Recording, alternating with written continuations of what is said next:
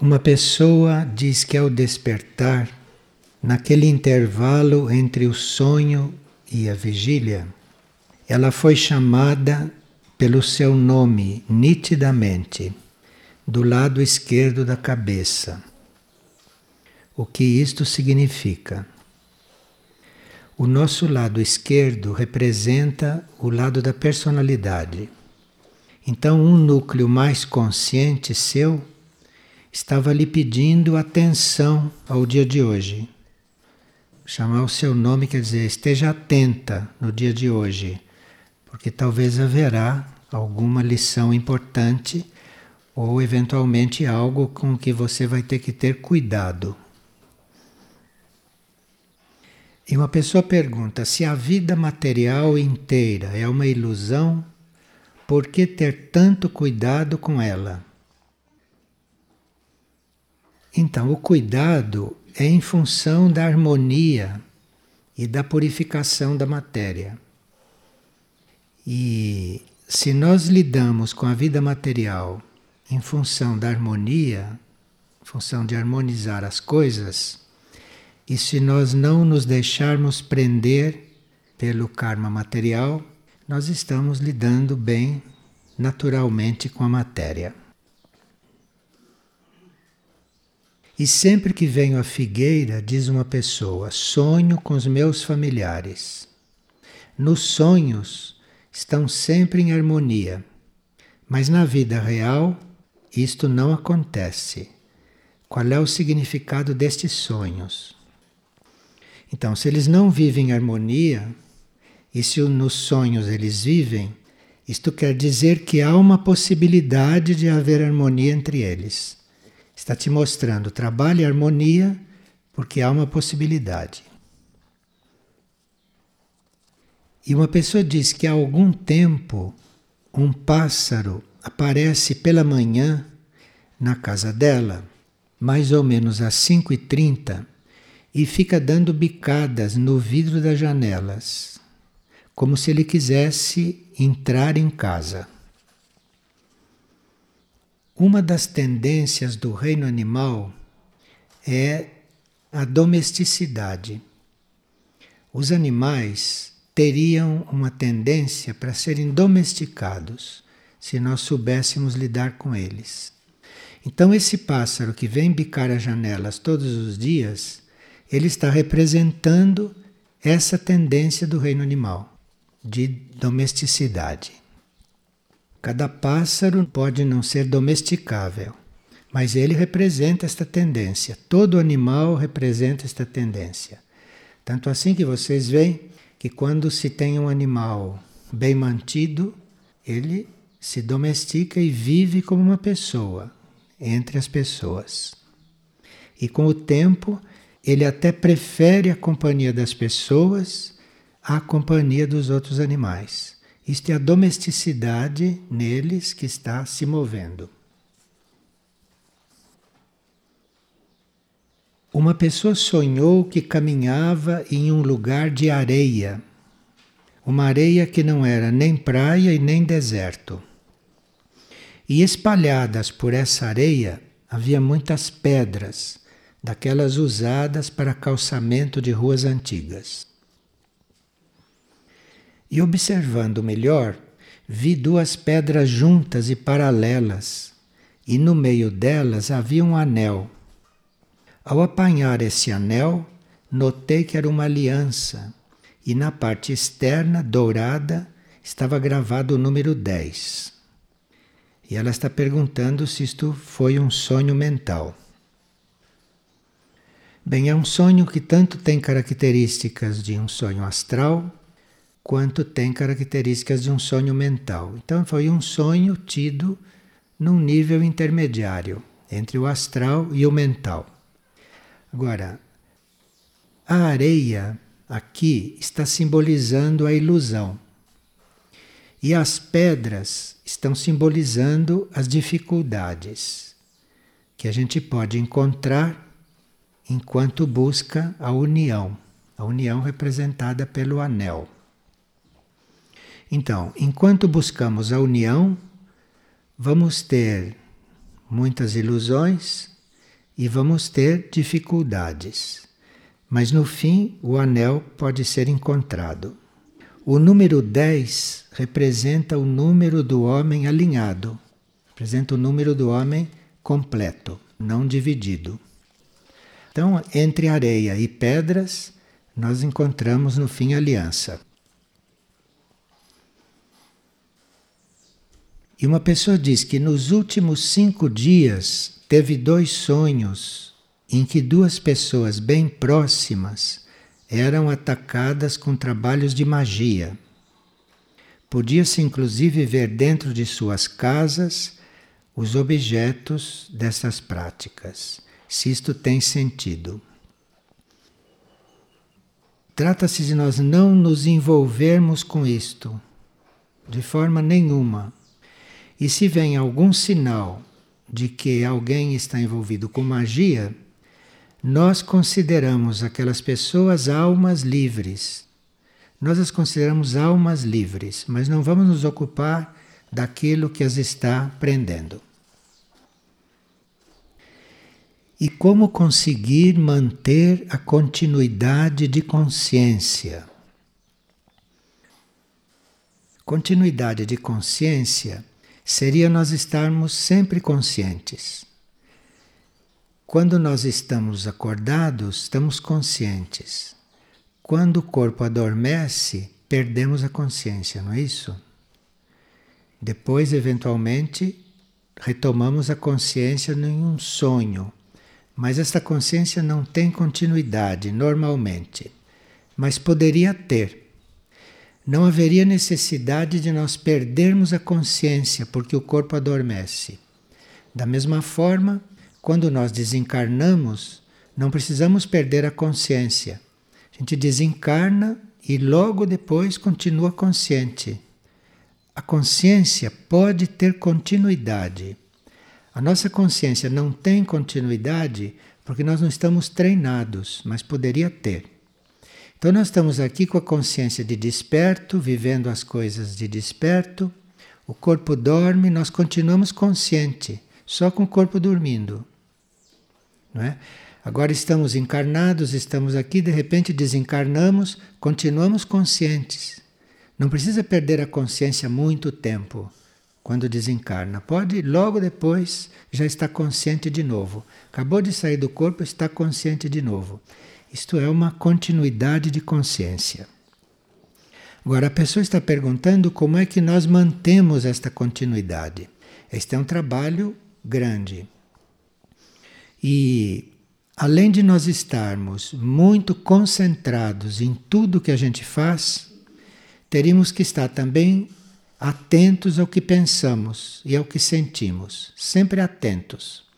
Não tirar a atenção do que está fazendo, do que está sentindo, do que está pensando, sempre atento e prestando muita atenção aos sonhos.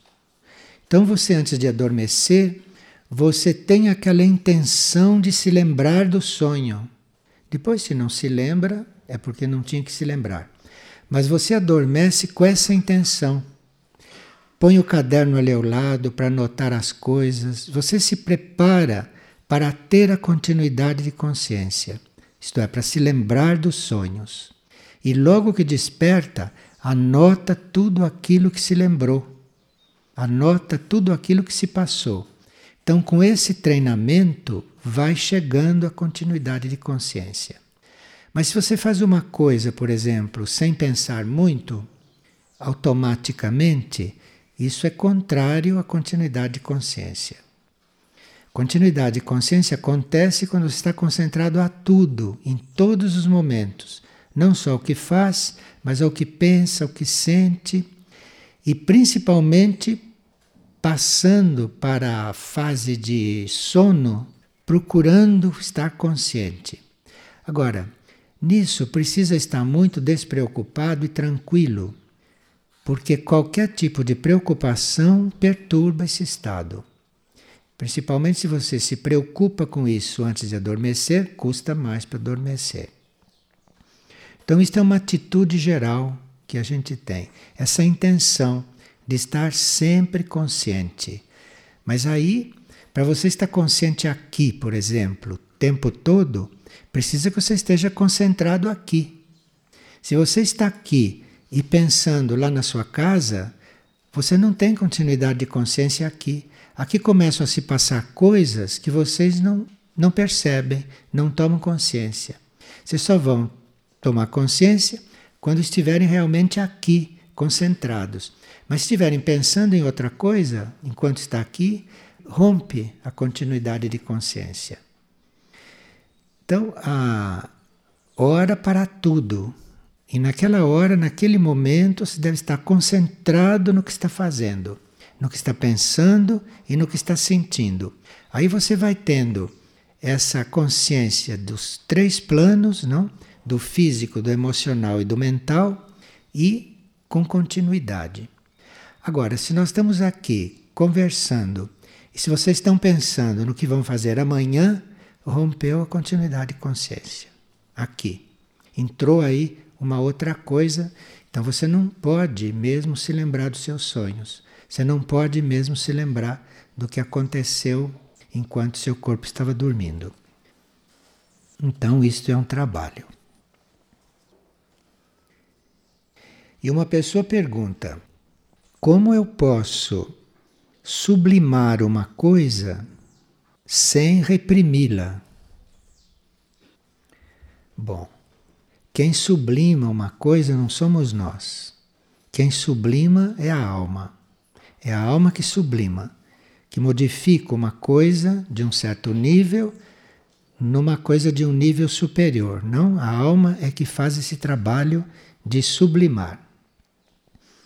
Agora, quando nós controlamos uma força, ou quando nós controlamos uma energia, ela não fica reprimida quando nós a aplicamos em alguma coisa em seguida.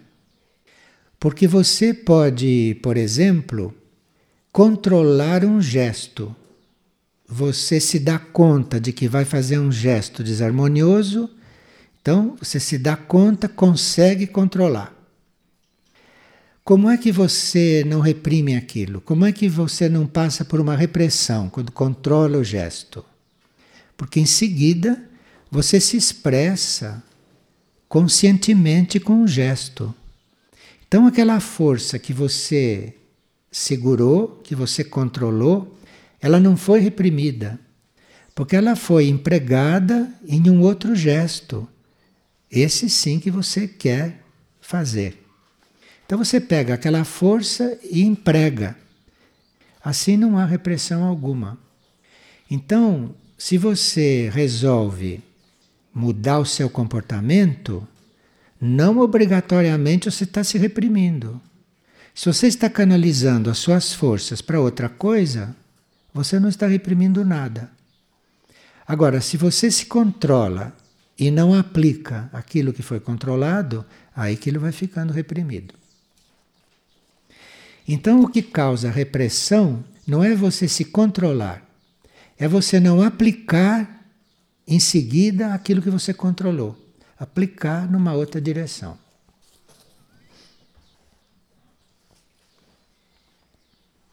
E uma pessoa está perguntando o seguinte: por que que às vezes aqui se receita banhos de imersão e às vezes se receita banhos nas lagoas? Qual é o critério para usar uns e outros? Por que, que receita um banho na banheira e ora receita um banho na lagoa? Qual é a diferença entre esses banhos? Os banhos de imersão agem nas esferas sutis da consciência e possibilitam um relaxamento no corpo etérico que corresponde ao estado de sono. Então, quando a gente quer obter um relaxamento do corpo etérico, como se a pessoa tivesse passado por um sonho, então se receita um banho de imersão. Um banho de imersão pode valer por um sono, do ponto de vista do corpo etérico. E é por isso que alguns dormem na banheira quando vão tomar o banho de imersão, adormecem na banheira. Porque o banho de imersão faz o mesmo efeito de um sono, de um sono bem dormido. Ao passo que os banhos em água corrente, isto é, um banho naquele lago, não é a mesma coisa que um banho na banheira, absolutamente. Então, quem receita um e outro deve saber o que está fazendo.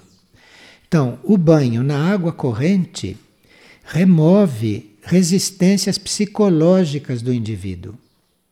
Então, se o indivíduo é muito resistente, se ele está muito contido, então é melhor que ele vá tomar um banho numa água corrente e não numa banheira.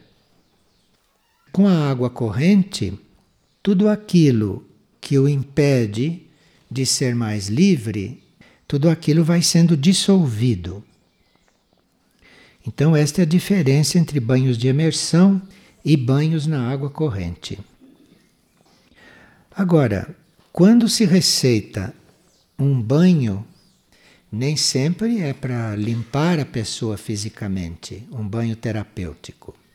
Quando se receita um banho, é porque se quer preparar aquele corpo físico para conduzir melhor certas cargas magnéticas que podem estar nele e que ele pode estar recebendo. Então, com um banho, nós ficamos muito mais à vontade diante das cargas magnéticas próprias que podem se organizar melhor ou que estamos recebendo. É tão importante isto, é tão importante nós fazermos um banho inteligentemente, quer dizer, estamos nos banhando inteligentemente, não? Tendo consciência de que a nossa rede magnética naquele momento está sendo tocada, ou está se organizando, ou está se limpando. Isto é tão importante que o planeta Terra foi organizado de forma que houvesse na superfície mais água do que terra. Porque são essas águas, é toda essa massa líquida muito maior do que a Terra, a Terra visível, é essa rede aquosa, é isto que proporciona a rede magnética do planeta se organizar e a rede magnética do planeta ir se purificando e se equilibrando. Essa enorme quantidade de água representada pelos oceanos, então isto é um grande campo de transmutação, porque a água representa isto. E é por isso que nos oceanos a natureza colocou as baleias. Então, as baleias no reino animal, elas correspondem a essa enorme quantidade de água que existe na superfície da Terra. As baleias funcionando no oceano, elas têm um porte, elas têm uma energia e têm uma força, têm uma função que corresponde à grandeza do oceano. Então é por isso que existe um animal tão grande, porque ele faz parte deste equilíbrio de transmutação nas águas. Então, quando se caça as baleias, quando se mata as baleias, nós não sabemos o que estamos fazendo. Nós estamos desorganizando todo o equilíbrio magnético do planeta.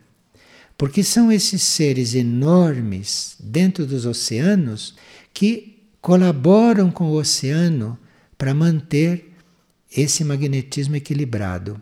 Porque as baleias absorvem, elas transmutam e elas têm uma capacidade, inclusive, de ficar com aquele magnetismo mais baixo para ser transformado mais lentamente de forma quando nós caçamos uma baleia, nós cometemos um crime contra o planeta. Cometemos um crime contra o equilíbrio da rede magnética planetária. Cada baleia que se mata é algo que se subtrai a esta ordem da rede magnética planetária.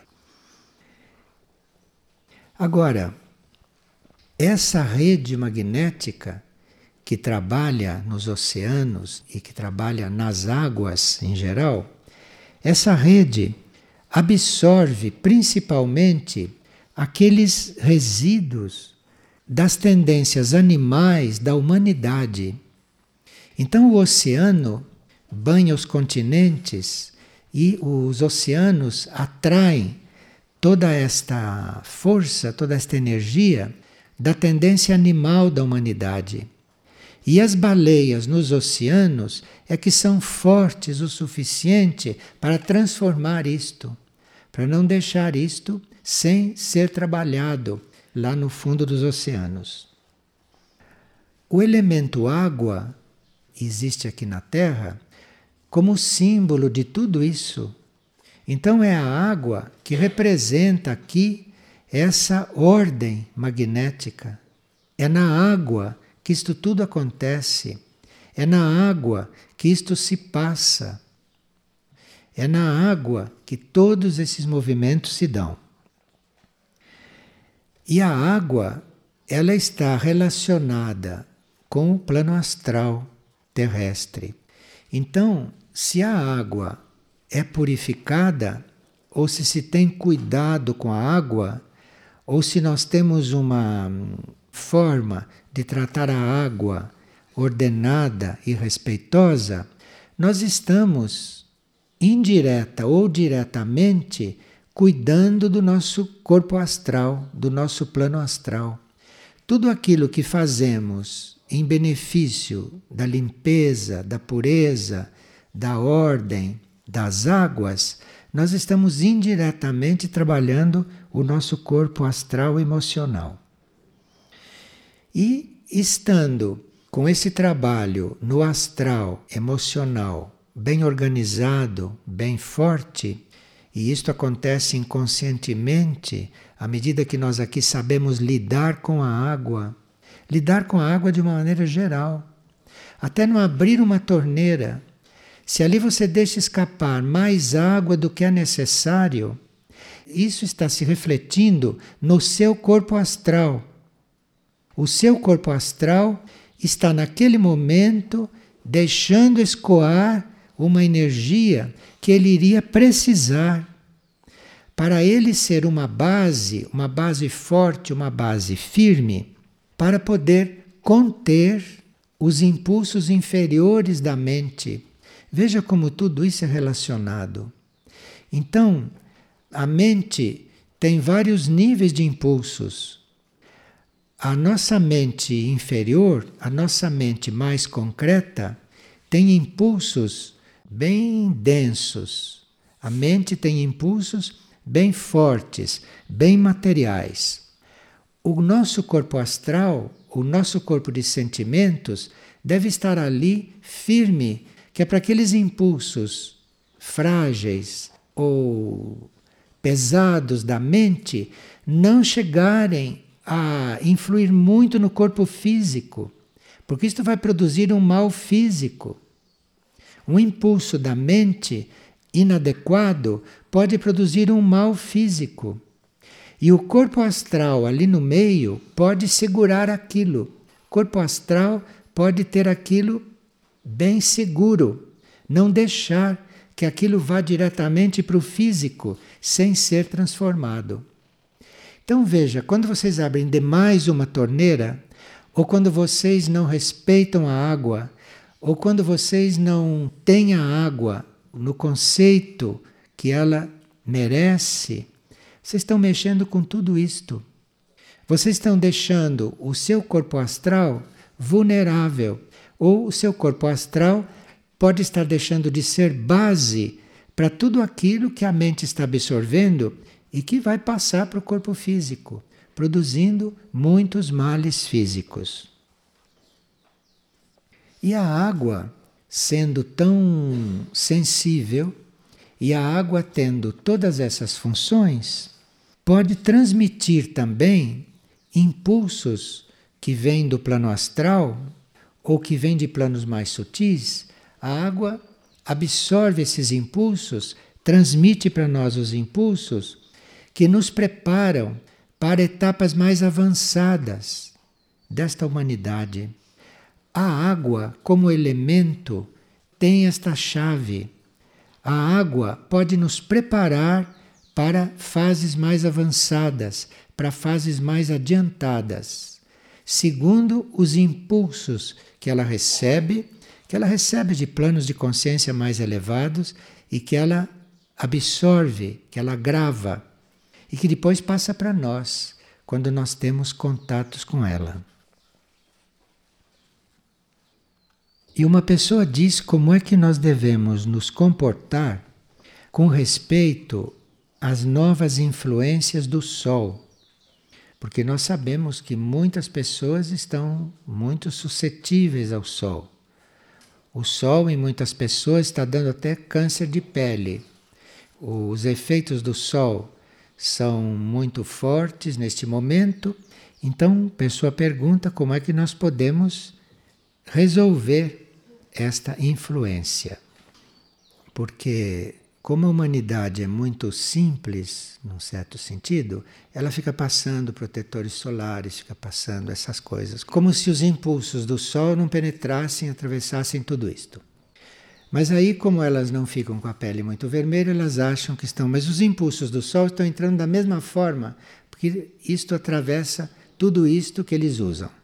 Agora, nós vamos acompanhar estas mudanças no Sol é quando nós entramos num relacionamento diferente com o Sol. Então, você precisa entrar numa relação diferente e não estar pensando ou não estar considerando o Sol só como esse astro físico que a gente vê, só como essa luz brilhante que está no céu, no espaço, não? Sol, para a maioria, é isto. Mas existem aspectos internos deste Sol. Este Sol tem aspectos internos.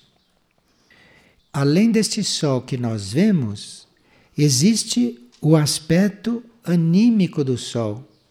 Assim como nós temos alma, temos um aspecto anímico, o Sol também tem um aspecto anímico, que não se vê, que não é visível no plano físico. Como o Sol tem um aspecto espiritual. Então é como se houvesse, para nós, do nosso ponto de vista, três sóis.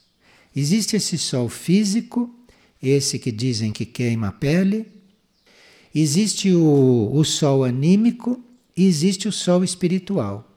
Se você considera esses três níveis do sol, se você tem presente esses três sóis, não tem porquê o sol espiritual, o sol anímico, não se relacionar, não se unir com o sol físico e aí não fazer o que faz na pele das pessoas.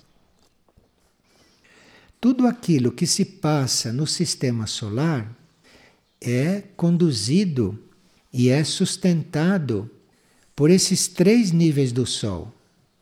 Então, nós podemos compreender que a nossa vida depende dos raios do Sol, depende do calor do Sol, depende da luz do Sol, mas o Sol anímico e o Sol espiritual têm uma igual participação na nossa vida, tem uma total participação nisso. Nós, no início, colocamos uma certa atenção no estudo dos centros planetários Erques, Mistlitlã e Aurora, porque Erques, Mistlitlã e Aurora são os centros planetários que captam, que transformam e que mantêm sustentando a Terra esses três aspectos do Sol. Então, se nós temos Herques, Mislitlã e Aurora presentes, nós temos aí uma ligação com uma energia que está, num certo sentido, despertando a nossa consciência para esses três níveis do Sol, para um Sol completo. Com o Sol espiritual e com o Sol anímico, nós não entramos em relação quando estamos ao ar livre. Ao ar livre você está em relação com o sol físico, mas com sol anímico e com sol espiritual você tem um relacionamento interior, interno. Você tem que internamente levar em conta que o sol não é só isto que está nos iluminando agora. Você tem que levar em conta que ele tem um nível anímico e que ele tem um nível espiritual. Quando isso está estabelecido nessa consciência, muda a sua respiração. A sua respiração muda. Então, tem muitas pessoas asmáticas, tem muitas pessoas que têm dificuldade de respirar e que bastaria que eles tivessem consciência do lado anímico e do lado espiritual do Sol também, porque aí isto tudo faz uma química na parte interior, na parte subjetiva da pessoa e ela muda o seu sistema de respirar. A sua respiração muda. Aí ela vai ter uma respiração mais adequada e vai ser curada de muitos males. Nós gostaríamos de lembrar que na página 439 do glossário esotérico há dois exercícios para nós nos relacionarmos com o Sol. Então, aqueles que estiverem interessados nesse assunto, que quiserem aprofundá-lo, vão lá na página 439 e lá tem os exercícios que nos fazem nos sentir mais ligados, mais conectados e mais incluídos nesse trabalho do Sol. Se nós temos em conta o Sol espiritual e o Sol anímico, além desse Sol físico, então com isto nós estamos nos comunicando com uma energia que dinamiza o nosso processo interior. Então há muitas pessoas que dizem eu estou meio desanimada, eu não me sinto muito dinâmica, eu me sinto um pouco inerte. Então, faça esse trabalho com o sol, de conexão com o sol, com o sol espiritual, com o sol anímico, porque é o sol que rege este sistema todo. O sol tem uma influência na vida interior de todos os seres desse sistema. O Sol não está aí só para coisas físicas. O Sol não está aí só para iluminar ou para dar calor, mas o Sol tem uma influência no nosso processo interior. E no nosso processo interior, ele tem a possibilidade de ajudar com que a nossa personalidade ou os nossos três corpos tenham um maior contato com a alma uma maior disposição. É como se ele aquecesse esses contatos, como se ele pudesse ajudar neste contato. E também ele tem uma influência, o sol espiritual, não o sol físico. O sol espiritual tem uma influência na fusão entre o nosso espírito e o nosso regente. Então, o sol físico trata muito diretamente da nossa vida física. Mas o sol anímico trata da nossa relação e da nossa ligação entre a personalidade e a alma, e o sol espiritual trata da nossa ligação do nosso espírito com o nosso regente. Agora, à medida que nós vamos buscando esse alinhamento em nós mesmos, e à medida que o sol físico, o sol anímico e o sol espiritual vai nos trabalhando, então nós começamos a reconhecer certas influências, influências deste mesmo sistema que é governado pelo sol. Então, por exemplo, nós podemos sentir, podemos perceber quando é que um determinado planeta deste sistema solar está próximo a nós. Quando é que uma energia de um certo planeta está nos ajudando, está nos apoiando em algum movimento, ou quando uma energia de um outro planeta está nos ajudando. Não precisa ser astrólogo, não precisa fazer carta astral. Isto se sente, isto se percebe, dependendo do nosso relacionamento com esses três níveis do Sol. Agora, esse relacionamento vai ficando mais claro para nós, nós vamos percebendo o sol em nível anímico, em nível espiritual, assim como estamos percebendo o sol físico, quando nós estivermos buscando o nosso próprio nível espiritual. Então, é na busca do nosso nível espiritual que nós vamos nos sentir à vontade diante da busca do sol espiritual. O condutor para isso é sempre o nosso nível. Então, se nós estamos necessitando de um contato com o sol mais profundo, nós temos que estar concentrado no nosso nível mais profundo, porque ali é que esse contato vai fazer. Aqueles que estão desenvolvendo o corpo de luz e aqueles cujo corpo de luz já está trabalhando, já está servindo, já está funcionando, são aqueles que já estão, num certo sentido, num certo contato com o sol espiritual. Porque é o sol espiritual que aquece este corpo de luz. Assim como o sol físico aquece este corpo físico, o sol físico trabalha para hum, a saúde deste corpo físico, o sol espiritual trabalha pela saúde do nosso corpo de luz. Não se trata de uma superstição de estar adorando o sol. Mas se trata de compreender o que é isto e se trata de se fazer a ligação correta, a ligação adequada com isto. E esse sol espiritual e este sol anímico, ele vai ajudar a alma e a mônada em todos aqueles que são os contatos extraplanetários. Uma alma ou uma mônada não pode fazer contato com outro planeta que não seja o seu, a não ser que o Sol faça esta estimulação, que o Sol lhe dê essa estimulação no corpo de luz, que o Sol lhe dê essa estimulação na alma. Então seria muito importante mesmo que a gente pudesse ver este Sol ou considerar este astro, considerar este assunto de um ponto de vista mais amplo.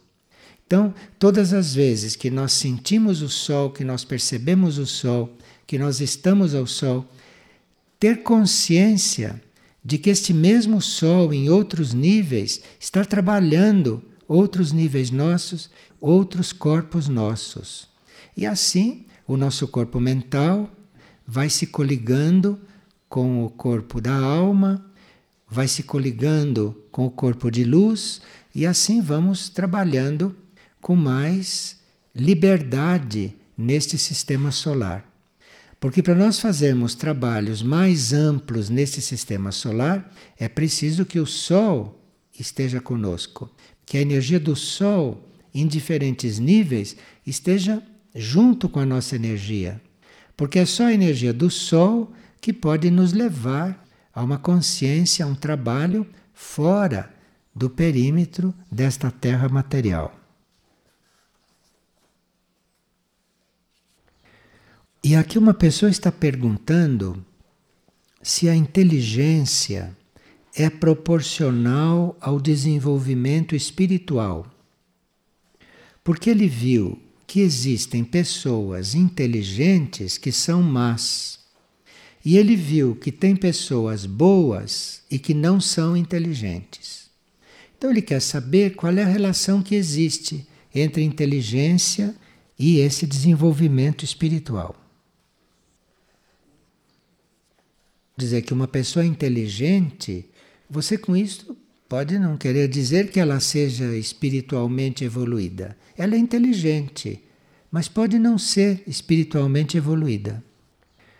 Ela é inteligente quando a força e a consciência da mente dela está sendo vivificada por um certo fogo que vem da alma.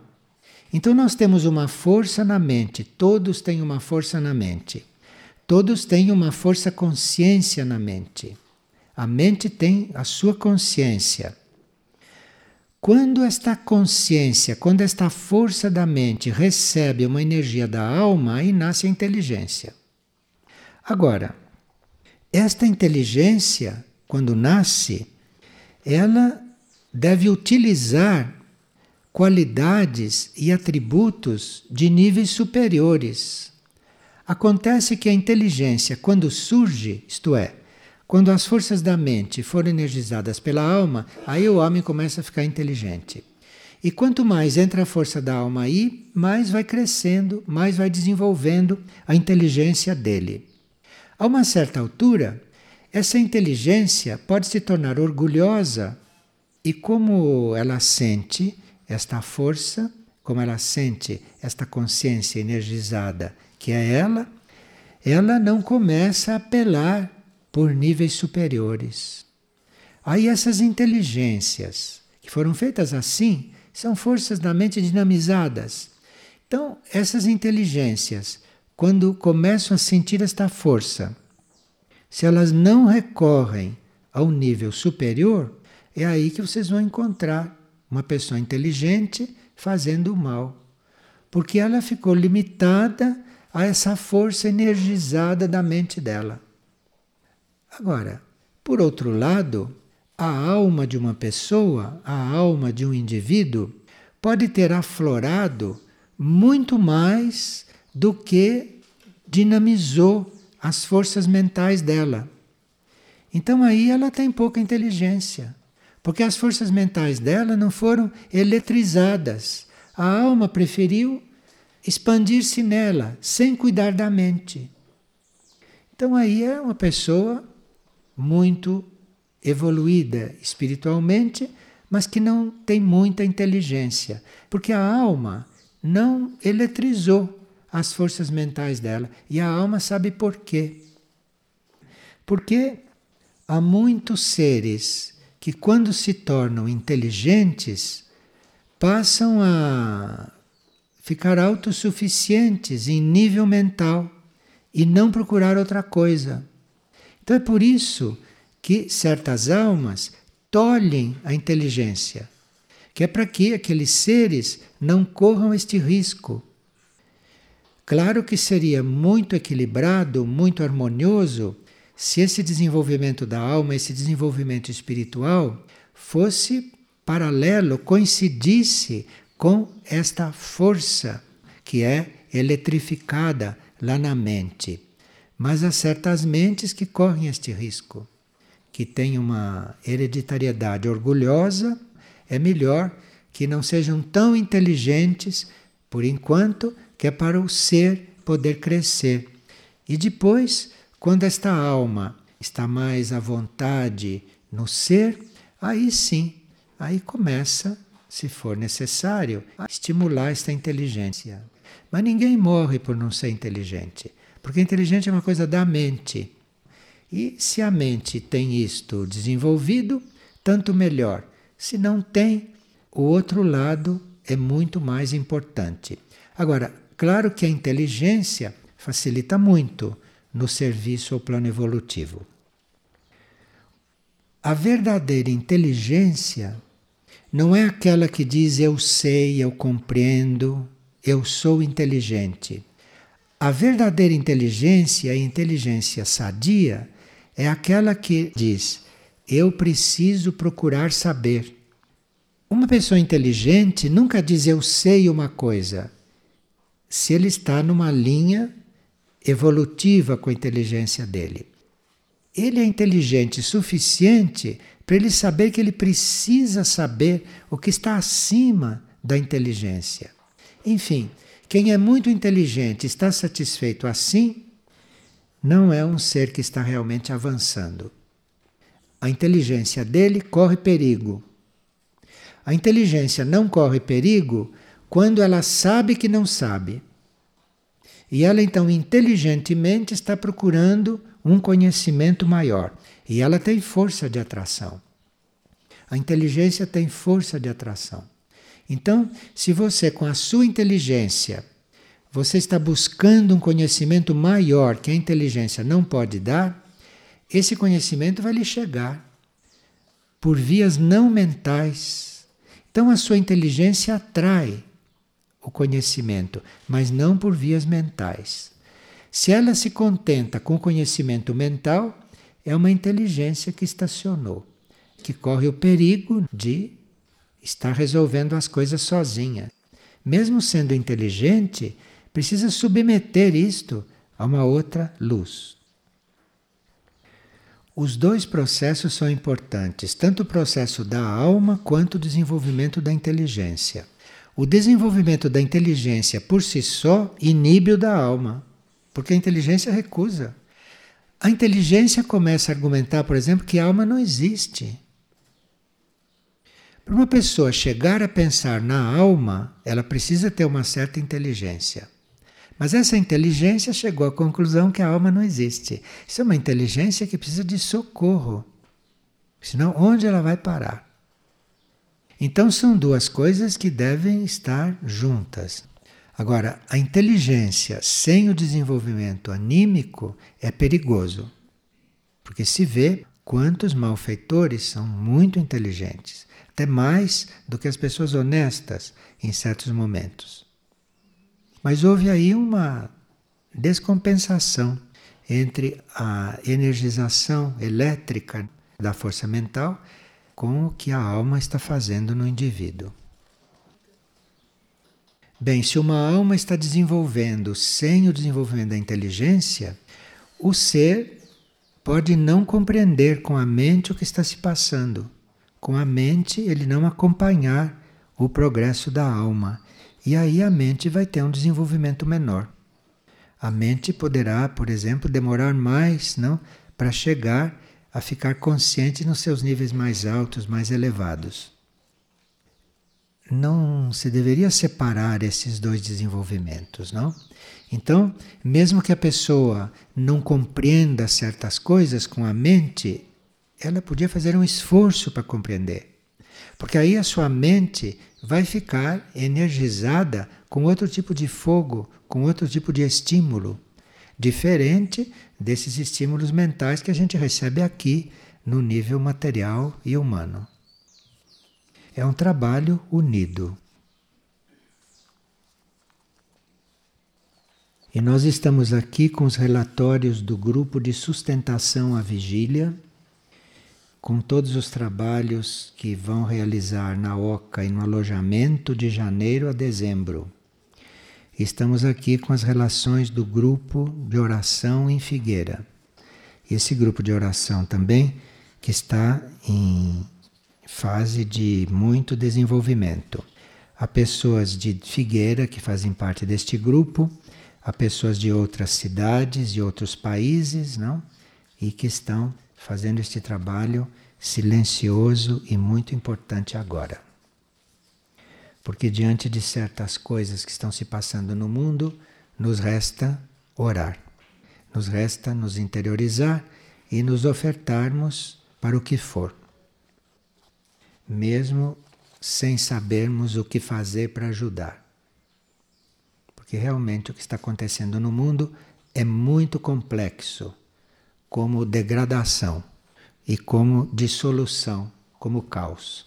Então precisa que realmente a gente esteja muito consciente, não? Dessa nossa posição interna e por isso esses grupos de oração ou esses grupos de apoio à vigília permanente são muito fundamentais nesse momento no trabalho.